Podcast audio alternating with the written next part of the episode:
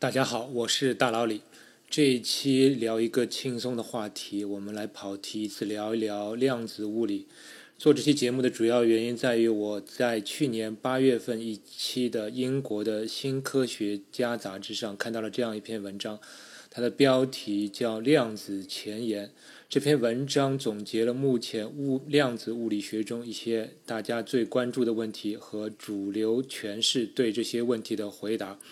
我发现内容非常有意思，所以我也想介绍给大家。那么，先解释一下什么叫诠释。其实这个词是英语 interpretation 的一个翻译。对物理学来说，其实所有的物理理论都是一种 interpretation，就是一种诠释、一种解释。根据观察到的现象，那物理理论需要给出原因，为什么会是这样？那么对。现象的解释当然可以有很多种答案，那么物理学就是要找到其中最好的那个诠释。那么最好的这个标准，呃，其实主要标准就是说你要解释的准，说得通。那么第二个标准就是要解解释比较简洁明了。那比如说万有引力定律，它其实就是一种对行星运动轨迹的可能的一种诠释。那么我们发现它能够很好的去预测天体运动的轨迹，所以我们认为这个万有引力定律是一种好的诠释。那么后来发现相对论可以更精确的去描述，那么相对论相对于万有引力来说就是一种更好的诠释。相比之下呢，数学它就不需要用诠释这个词，因为数学不需要去解释现实中的任何的物理现象，使数学与现自然现象相符。数学是不需要这个目的的，所以数学里不用诠释这个词。虽然非常有意思，就是说物理学现理论现在来说就是用数学去诠释这个物理现象，但是本质上来说，数学它并不需要去诠释什么。那么量子物理无疑也需要诠释，特别是对量子物理的实验结果，它与我们习惯于经典物理现象的来说，这些实验结果是非常反直觉的，它特别需要一种解释。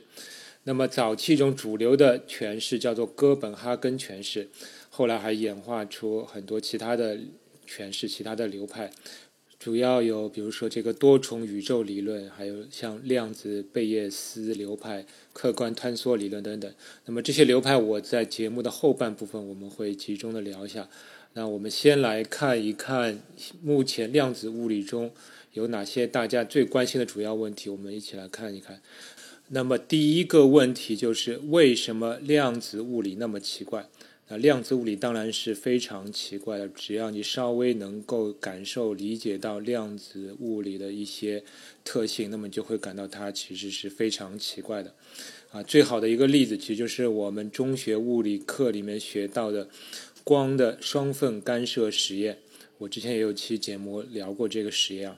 这个实验的结果，我们教科书里面当然是用波的理论去解释，那当然是非常完美，没有任何奇怪的地方。但是书后面也提到了，就是波有那个光有波粒二象性嘛。但是如果你用粒子的观点去思考光子在双缝干涉里的这个行为，就会发现太奇怪了。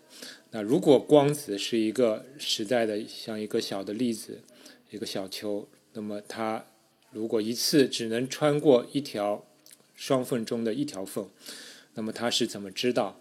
或者感知它附近附近还有另外一条缝，然后根据这条缝是打开还是关闭的状态来调整自己的行为，那是不是听上去非常奇怪？当然，这里的感知是肯定要打引号的，就是我绝对不认为光子会有意识，它能够去感知什么东西。那么，就双缝干涉实验为什么会出现这样的实验结果？你又认为光有波粒二象性，那么你去怎么去解释光子的行为？这里就需要一个诠释。那么，另外还有一个非常著名的现象，让物理学家感到非常诡异的，就是量子纠缠现象。它甚至被称为叫做“鬼魅般的超距作用”。尽管包括爱因斯坦在内的一些科学家对这种超距作用的出现感到非常费解，而且他现也对当时的这个对这种超距诠释诠释。非常的不满意。但是目前的实验实实在在的证明这种超距作用是存在的。我之前有一期关于贝尔不等式的节目，就是关于这方面的话题，大家有兴趣可以去听一下。那么以上种种的实验结果，让人觉得这个量子物理理论确实是一种十分奇怪和费解的理论。那第二个问题是什么是波函数的坍缩？那波函数对学过量子物理的呃一些听众应该知道，它是描述量子未知属性的这样一个函数，但它的重要的特性是它是一个概率性的，也就是说它能够算出量子在某个位置的概率，但是它永远不能给出确切的位置。而当我们去观察某一个量子的时候，它总是能够确切的出现在某个位置。这时候，这个教科书又说，就是发生了波函数的坍缩。那波函数坍缩之后，这个量子的神秘性也就消失了。它所表现的所有的结果与我们通常对物质世界的认知别无二致。它是一个正常的粒子了。那么这时候问题又来了：那么这个波函数的坍缩是什么时候发生的？是什么使得波函数坍缩？那，现在有各种各样的说法。呃，有一些比较夸张的说法，就是说这个是人的观察使它坍缩了，但是这个人是什么样的人？是人的意识使它坍缩了吗？那么那个猫狗能不能使波函数坍缩？一个电脑一个仪器能不能使波函数坍缩呢？这个后面的问题就更多了。而按照哥本哈根学派的说法是，就是说对这个问题的解释就是说啊，不能问了，我是没办法解释的。因为目前的波函数从数学上来看，它的结果是非常的完美，这就够了。但是你就不能再问为什么了。但是这种答复肯定是不能让所有人满意的，所以就有其他的一些科学家、其他的去学派去试图回答这些问题。那么我们在节目后半部分会总结一下其他学派对这个问题的回答。那么第三个问题是：大的东西为什么不呈现量子效应？因为目前的量子理论都没有对能够发生量子效应的物体的大小尺度有任何的限制，那么问题就来了：那么人能不能通过两条缝去发生干涉效应？或者我身我的身体或者我身体的某一部分能不能跟其他什么东西发生量子纠缠？或者说确实是发生过量子纠缠，但是我不知道，等等。那么现在有一种解释是，这个客观现实性的来源是类似于进化论中的自然选择机制，而导致产生了客观的现实性。也就是说，在量子世界的演化过程中，有些属性被固定和保留下来了。那么保留下来的属性主要就是位置和速度，而有一些属性则被淘汰了，比如说纠缠态和叠加态。之所以那些东西被淘汰的，就是说这是一个自然选择的过程，而这个演化过程又是非常快的，是我们几乎观察不到的。那么这个演化过程用术语来说，就是叫做去相干的过程。但这样又有一个问题啊，就是为什么位置和速度保留下来，而不是其他的量子属性呢？那么现在有一种称为量子达尔文主义的说法，就是说因为。位置和速度这两个属性有个特点，就是它能够使不同的观察者达成共识，也就是不同的观察者会认同某个量子的位置和速度，而不会有异议。而其他的属性，比如纠缠态和叠加态，这个东西就太神秘了，它会导致观察者产生分歧。所以，类似于这个自然选择的机制，最后留下的都是使观察者没有分歧的。这些属性，那么留下来就是位置和速度了，所以叫这种说法就被称为呃量子达尔文主义嘛，就是说这个量子演化就类似于这个呃达尔文说的就进化论的一个过程。那么现在还有人在想办法去设计实验去验证这种想法。但即使是这种诠释，它仍然不能解释，比如说是未知属性，为什么最后只留下了一种可能，而不是像波函数这个公式里面所呈现的无数种的其他的可能？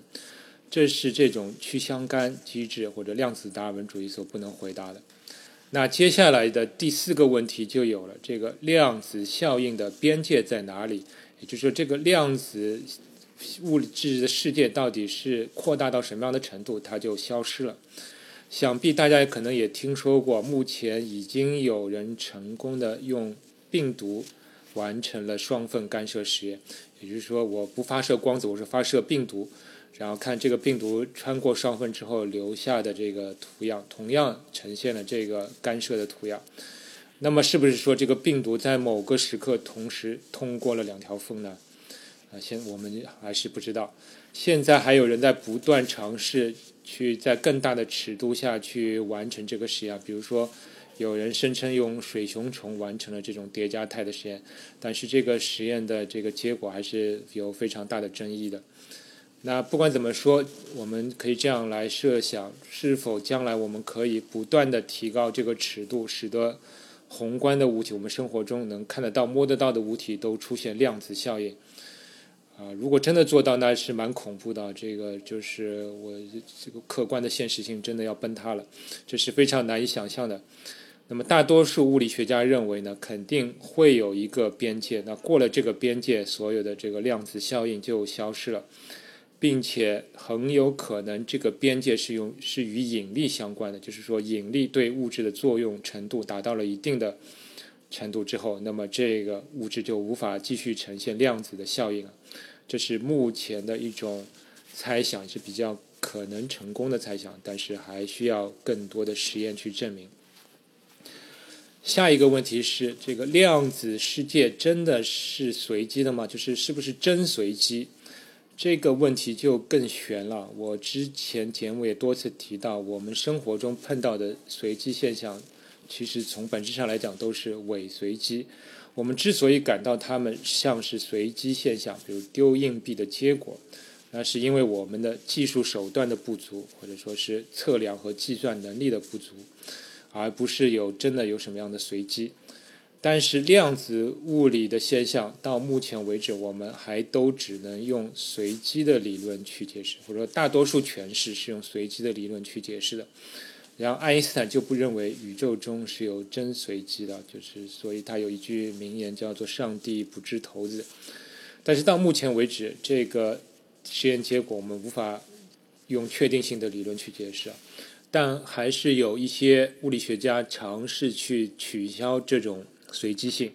其中有一种理论叫做超级决定论，这种观点认为我们看到的貌似随机的现象其实是被。某种不可见、不可探测的效果决决定了，那这种不可见的东西是什么？那是完全不知道的，甚至是无法去知道的。但是这种说法目前不太受欢迎，因为它好像否定了自由意志的存在。那么我们物理实验的结果如果都不是自由意志的结果，而是被某些不可见的因素去决定了，那么这个物理实验的结果又怎么能让人够让人能够去相信呢？还有一种说法就是，也许现在和未来可以影响过去。那么，如果我们接受现在和未来可以影响过去的话，那么基本上所有的量子物理的实验的奇怪的现象都能够说得通了。那我知道有很多听众要嗨了，那是不是意味着我们可以进行时间旅行，可以回到过去呢？其实这两者之间的差距还是非常非常远的。这里说的未来或者现在去影响过去，其实是通过一种不可见的维度去作用的。比如说，呃，我上一期弦理论说过，在四维时空之外，可能还有六个卷卷曲的非常小的维度。那么，如果这六个维度里面也有时间维度，并且这个时间也是也是绕圈的，那么看起来就未来确实可以通过这个维度去影响过去。但是这个维度是如此之小，所以它影响的范围也只能是非常非常小的。但这只是也是只是一种理论。那不管怎么说，现在没有任何量子理论可以使我们准确的去预测未来，那么更加不可能去改变过去。我知道肯定会有人会说那个惠勒延迟选择实验，但是这个实验其实也根本没有办法使我们去预测未来，一点一点办法也没有，而且也并不一定非要用这个未来去影响过去来解释这个实验，有其他好几种方法去解释这个实验，比如说放弃实在性等等。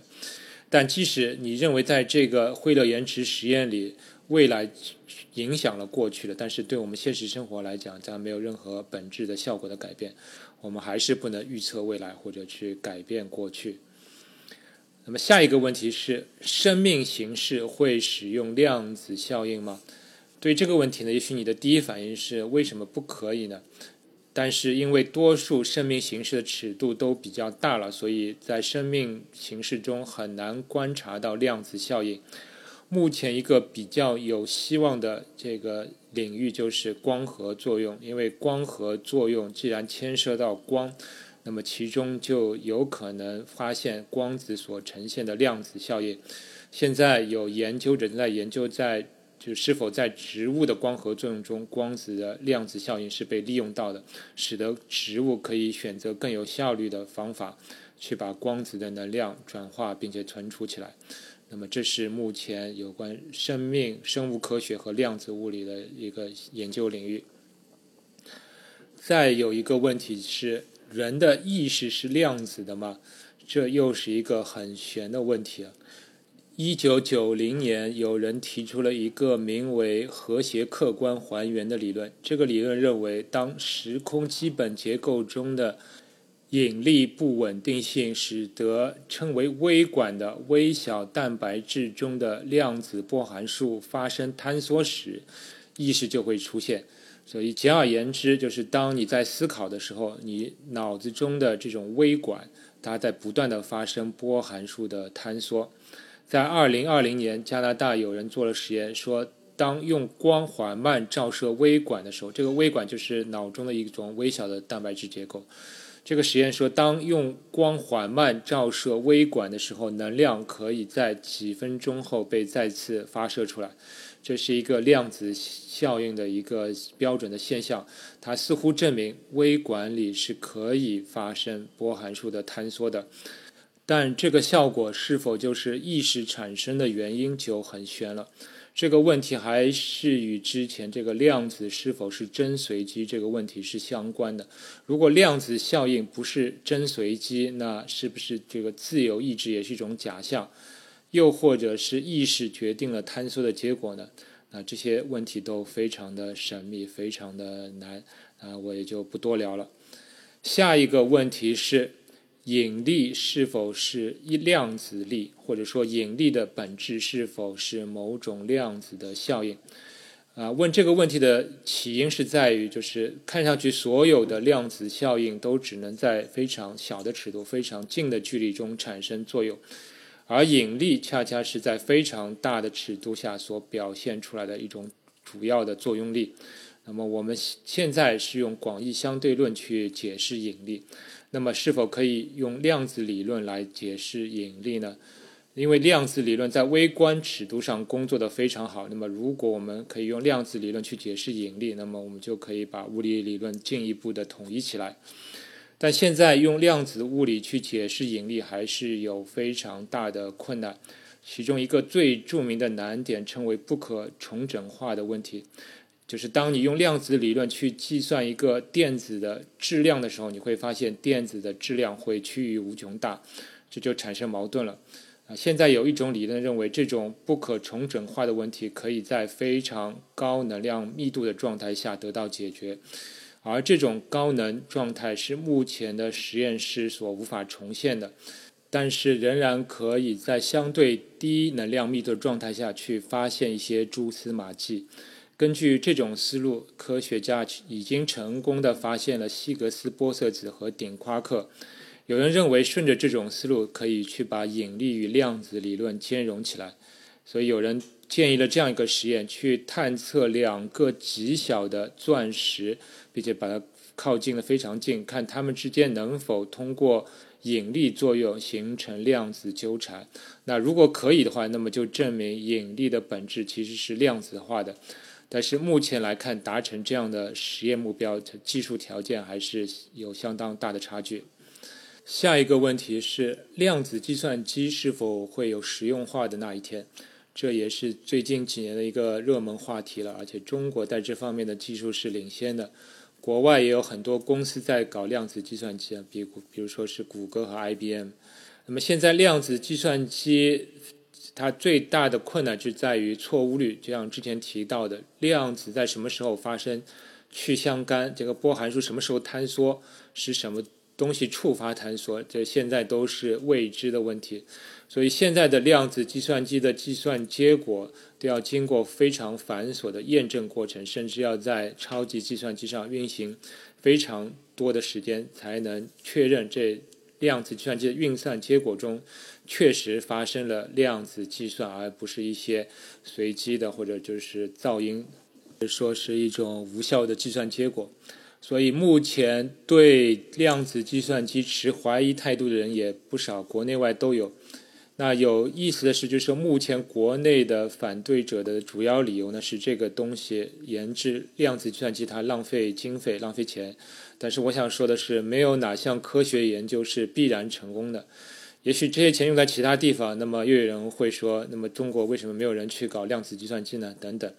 所以说，对这件事，包括任何科学研究相关的事，我是相信专家，而不是去相信、去看网络上某些个人发出的这种爽文吧。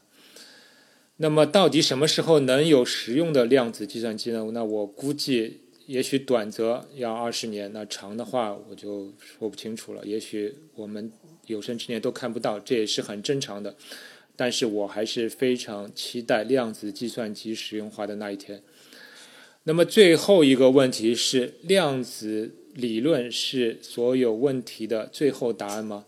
这也是一个很玄的问题。如果简单来答，那当然不是，因为无论哪一种理论它多么完美，我们总还是可以问为什么。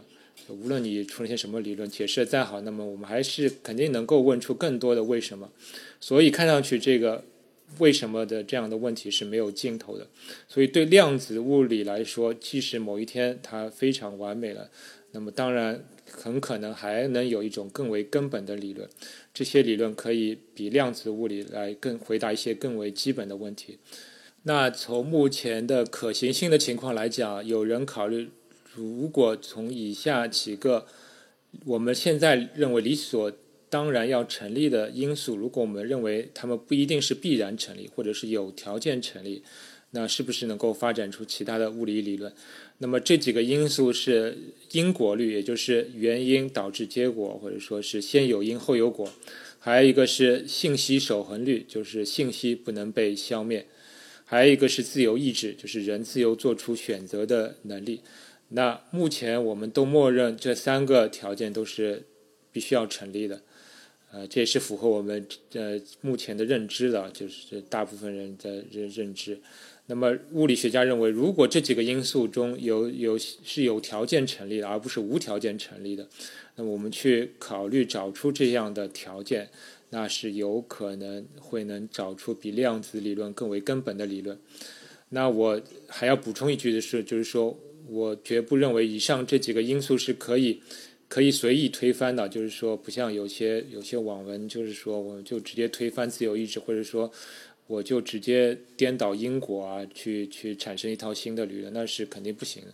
因为你不论你怎样，这个理论再怎么根本，那么它还是要解释目前已经存在的宏观世界，或者我们可呃这个经典物理理论中已经能够解释现象。如果你跟经典理论不兼容，那你这个理论那肯定我肯定是没有用的，对吧？所以说，这些因素物理学家在考虑推翻，但这种推翻绝对不是说是直接简单的否定啊。因为如果可以简直接否定的话，那么可能这个宇宙就不应该是我们现在看到这样一个状态，或者说宇宙秩序早已经乱套了。你们也听不到我在这这里跟大家唠叨了。那么好了，那以上我讨论了几个量子物理。世界里面大家最关心的热点问题，那么我下面再从这个《新科学家》杂志的那篇文章里，来比较一下目前主流的量子物理流派他们之间的对不同的问题的解释。那么这些解释比较在一放在一起看是非常有意思的。那么现在一共有这样五种主流的诠释，或者叫流派。第一种叫哥本哈根诠释，这是大家比较熟悉的，也是历史最为悠久的，被认为一个是比较正统的流派，就是相当于名门正派了。第二种叫做多重宇宙学说，或者叫多重宇宙流派，这是大家在科幻小说里和电影里看的比较多的，就是宇宙有好几重了，就多重，呃，每一个现实都会在不同的宇宙中发生。那么第三种叫做量子贝叶斯理论。呃，贝叶斯理论其实是我们看待贝叶的概率论的一种方法，就是我们对概率现象的解释，其实也有两种流派，一种叫贝叶斯学派，一种叫统计学派。那么贝叶斯学派的基本观点在于，这个就是世界上本来就是本无随机，随机性来自于人的知识和能力的不足。那么量子贝叶斯学派就是要。把这种观点来去解释量子现象。那么第四种叫做客观坍缩理论，这种理论试图对量子物理里面加入一些客观的元素，使得这个波函数的坍缩过程可以被确切的计算和描述，并且排除意识、观察这些其他理论中这种非常玄妙的因素、非常主观的因素。那么这这些改变使得这个客观坍缩理论是可以。被实验验证的，但是目前的实验结果的精度还远不能达到确切验证这种理论的程度。那最后一种流派叫做德布罗意波恩学派，也被称为导航波理论。这种理论最先是由德布罗意提出的，它的特点就是放弃定域性。定域性就是说，简单来说就是信息不能以超过光速的方式传播。但是在这种理论中呢，这个波函，他认为波函数所描述的波，它是先于粒子，粒子的运动，它已经弥散在这个宇宙空间中了，然后以某种未知的方式，这种导航波，它能够使进行某种计算，产生某种计算结果，它瞬间并且是时时刻刻去引导粒子进行运动，进行演化。那么，所以在这种理论中，粒子是具有实在性的，而没有什么波粒二象性的。就粒子就是一个粒子，而波是已经发散出去了，而且它是有确定性的，就是粒子的运动轨迹是导航波来引导的。所以这种导航波给粒粒子进行了确定的轨迹，但是这种理理论中定域性被取消了，就是说这个导航波做去引导这个粒子，它是它是超过光速，它是瞬间的，瞬间发生的。那么巧妙的一点是，虽然定域性被取消，但它并不允许信息超光速来传播，所以它并不会导致因果律的违背。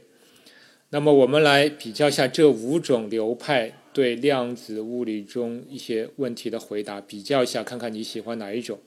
那第一个问题，量子物理中的实在性的本质是啥？或者说是什么东西是真实存在的？那哥本哈根学派的答案是 pass，不能回答，因为他们认为这个量子物理它只是一种预测工具，去预测量子的行为的理论的依据。那么量子世界的本质是不可知的。而多重理论流派的解答是波函数就是真实存在的，而当每次测量导致波函数坍缩时的宇宙分化出非常多的数量，而每一个宇宙中都有一种。确定的可能的测量的结果。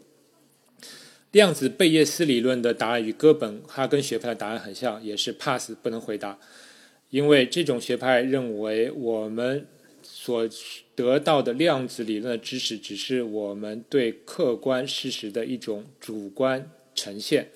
那么这个回答其实很像贝叶斯学派对随机现象的解释，就是我们之所以赋予丢硬币这个现象一种概率的解释，但只是。客观的硬币运动的结果的一种主观呈现而已。至于它的本质是啥，我们是不知道的。有没有更好的理论去解释丢硬币或者量子的行为呢？可能是有，但是我们还是不知道。而客观坍缩理论对这个问题的回答是：量子现实就是客观存在的，而它是不依赖于任何主观意识的存在。最后，导航波理论的回答是：这个量子现实是客观的，而且是确定性的，并且没有随机性。第二个问题是什么导致波函数的坍缩？那哥本哈根的学派回答是：还是 pass 不能回答。我们只知道测量后会发生什么样情况，并且每一种情况的概率，但是其他的事情我们就一概不知了。那多重宇宙理论的回答是：波函数并没有坍缩，只是所有的可能性都存在于不同的宇宙里了。量子贝叶斯学派的回答是：导致坍缩的是你，就是 you。那么坍缩其实是所有的观察者更新自己知识的过程。但这里为什么大家得到的知识是一致的，就更新到的知识是一致的，这就不好回答了。客观坍缩理论对这个问题的回答是：这个坍缩是瞬间发生的，而且不需要观察者，而且有可能是引力导致的坍缩。导航波理论的回答是：波函数并没有坍缩，呃，只有导航波，并且导航波指引着量子的演化方向，而且这个指引的方法呢是通过一种不可见的方法和层次。那么下一个问题就是这种流派有什么问题？它为什么让人不满意？那么哥本哈根学派的问题，当然很明显，就是他拒绝回答很多问题，他逃避了那些问题。那多重宇宙理论的问题也是很明显，就是说其他的宇宙理论上我们是不能探测的，所以这种理论的正确性也无从去验证。量子贝叶斯学派的主要问题在于它的现实的真实性依赖于。有意识的观察者，就必须要有意识的观察者才能存在这个现实的真实，这是违背我们的直觉和常识的。客观坍缩理论主要问题在于，它不能准确说出波函数坍缩的确切的物理过程，尽管这种理论认为波函数是一种客观存在的现实。那导航波理论的主要问题在于，他认为宇宙中存在隐藏的这种变量，它能够取消定域性，它使得宇宙中的每一个位置似乎都以一种未知的方式连接起来。那么就会有更多的问题，就是这种隐变量是啥？这种位置之间的联系是怎么沟通起来？就会产生更多的未解之谜。那么最后，让我们来看一看各种理论的非官方口号，这是属于搞笑的部分。那哥本哈根学派的口号就是“闭嘴，去计算就好了”。多重宇宙理论的口号是“每件事在无穷多的平行世界中都在发生”。量子贝叶斯学派的口号是“量子物理的不确定性只存在于你的大脑中”。客观坍缩理论的口号是：现实是真实的，有没有观察者都一样。德布罗意波恩理论，也就是导航波理论的口号是：如果你仔细观察，世界万物都互联。好了，那么今天也就跟大家简单聊了一下量子物理各种主要门派的介绍。不知道你是倾向于哪个门派呢？也非常欢迎你留言告诉我。我们下期再见。学声音。